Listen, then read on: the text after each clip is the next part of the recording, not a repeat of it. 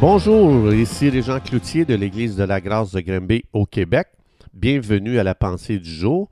Aujourd'hui, je vous invite à tourner avec moi dans l'Évangile de Jean au chapitre 4. Vous pourrez lire tout le contexte. C'est un officier romain. Son fils est très malade et il veut que Jésus vienne le guérir. Alors ici, euh, le, Jésus va dire au verset 58 du chapitre 4 de l'Évangile de Jean, Jésus dit à l'officier romain, Si vous ne voyez des miracles et des prodiges, vous ne croyez point. Alors, euh, donc ici, Jésus, il va prononcer une parole pour que, dire que son fils est guéri.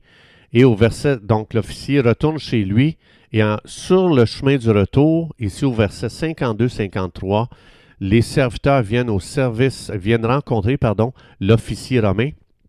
Et voici ce qui se passe. L'officier romain leur demanda à quelle heure il s'était trouvé mieux. Il parle de son fils. Et il dit, hier à la septième heure, la fièvre l'a quitté.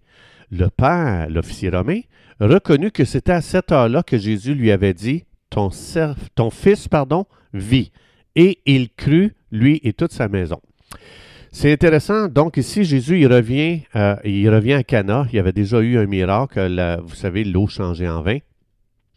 Et euh, donc, comme je vous ai dit, l'officier royal, son fils était malade, il était cloué au lit. Puis lorsqu'il a rencontré Jésus, c'est là que lui, il demande à Jésus de venir guérir son fils qui était mourant. Puis Jésus, c'est ici qu'il lui a reproché, il dit, à moins que vous voyez des miracles, vous ne croyez pas. Donc l'officier ici s'est pas laissé décourager, il a continué à plaidoyer pour son fils. Ce que Jésus est en train de dire à l'officier romain, qui est très important pour nous, Jésus demande à l'officier romain de croire avant de recevoir. Croire avant de recevoir. La foi, c'est important parce qu'il y a beaucoup de gens qui disent, moi, tant que je ne vois pas un miracle, je ne croirai pas. Mais c'est ça que Jésus reprochait ici à, l'officier romain.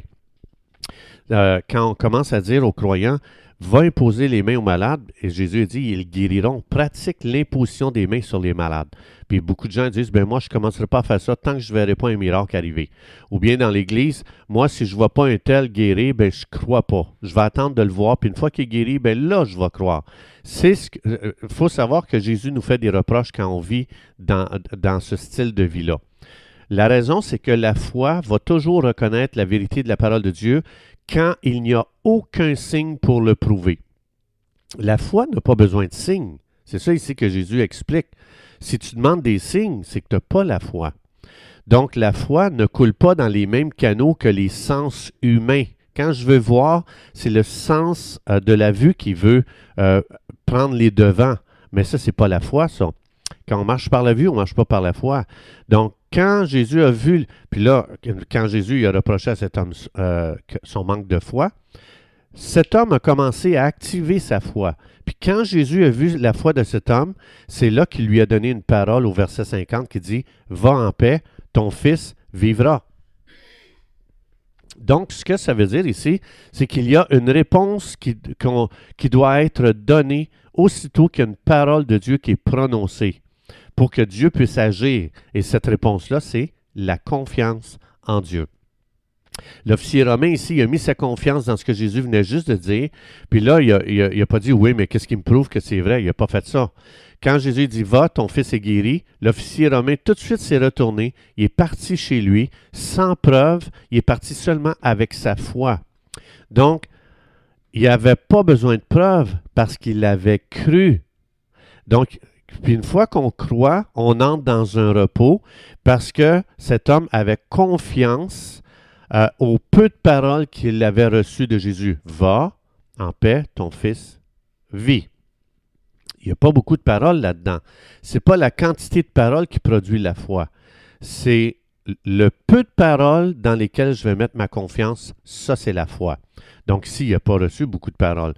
Euh, donc la foi nous amène toujours dans le repos, même si on ne voit rien. La foi, ça ne vient pas dans la quantité de paroles de Dieu. Ah, je vais lire deux heures de temps juste pour euh, essayer de stimuler ma foi. Non.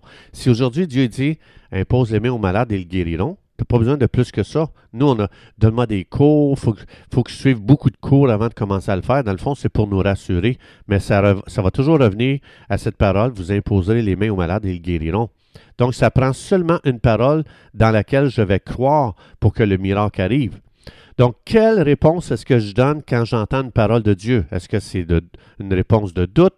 Est-ce que c'est une réponse euh, je veux voir avant de croire? Ou bien je suis convaincu qu'il en sera comme la parole qui m'a été donnée par Dieu, même s'il n'y a aucune évidence dans le monde physique. Donc, quand je reçois une parole de Dieu, est-ce que je continue à harceler Dieu, dire S'il vous plaît, Seigneur, fais ça pour moi, fais ça pour moi, Seigneur, je t'en supplie. Puis on prie deux fois, dix fois, cinquante fois, cent fois pour la même chose. Dans le fond, c'est qu'on ne croit pas. Alors ici, l'officier est sur le chemin du retour, il rencontre ses serviteurs, puis ils lui ont dit, ton fils est complètement guéri, puis il est en santé. Puis c'est là que l'officier demandait, il a demandé à quelle heure que ça s'est arrivé, puis ils lui ont dit, c'est vers 7 heures hier. Et ça dit que l'officier savait que c'était l'heure euh, qu'il avait cru la parole de Jésus. Quand Jésus dit, va, ton fils est guéri, il a cru à 7 heures, puis c'est là que le miracle est arrivé. Aussitôt, à partir du moment que quelqu'un croit, c'est le moment où il reçoit. Donc, il a fallu que l'officier active sa foi pour que le miracle soit possible. Donc, est-ce qu'il y a quelque chose pour laquelle tu pries, puis il n'y a rien qui se passe? Est-ce que ça se pourrait que ma foi n'a pas été activée dans la parole de Dieu? Donc, euh, euh, je n'ai pas besoin de le voir de mes propres yeux. Aussitôt que je crois, je peux commencer à me reposer comme si la chose était déjà arrivée. Dieu décidera quand ça va arriver. Donc, aussitôt que ma foi est activée, je peux commencer à vivre le repos dans mon esprit comme si je l'avais déjà reçu. Alors, est-ce que tu pries pour tes finances puis il n'y a rien qui arrive? Est-ce que tu as activé ta foi? Est-ce que tu pries dans ton mariage puis la chose ne se règle pas? As-tu activé ta foi? Est-ce que tu pries pour euh, guérir? Pour un problème de maladie, puis il n'y a rien qui se passe, est-ce que tu as activé la foi? Donc, c'est important de venir à Dieu, d'être sincère, puis de dire, Dieu, je, réalise que j'ai tellement de problèmes à croire. Donc, parce que c'est ce que Dieu attend pour agir, c'est que l'on active notre foi dans une promesse que Dieu nous a donnée. C'est pour ça qu'il faut être à l'écoute de Dieu. Donc, si, mettons, j'ai un problème euh, financier, je prends un temps pour m'arrêter, je, je, viens devant Dieu et je, demande au Saint-Esprit, donne-moi d'entendre la, parole de Dieu pour ma situation. Une fois que Dieu a parlé, là c'est important, j'active ma foi. Dieu vient juste de me donner cette parole, ce verset, cette promesse. Parce que la foi vient de ce qu'on entend.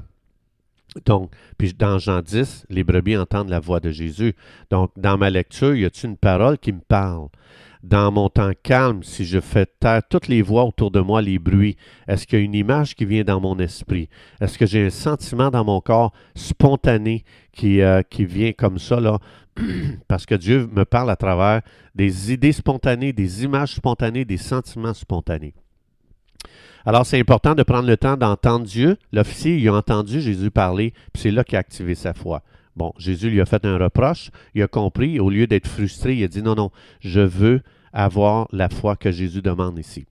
Alors, chers amis, c'est tout le temps que nous avions.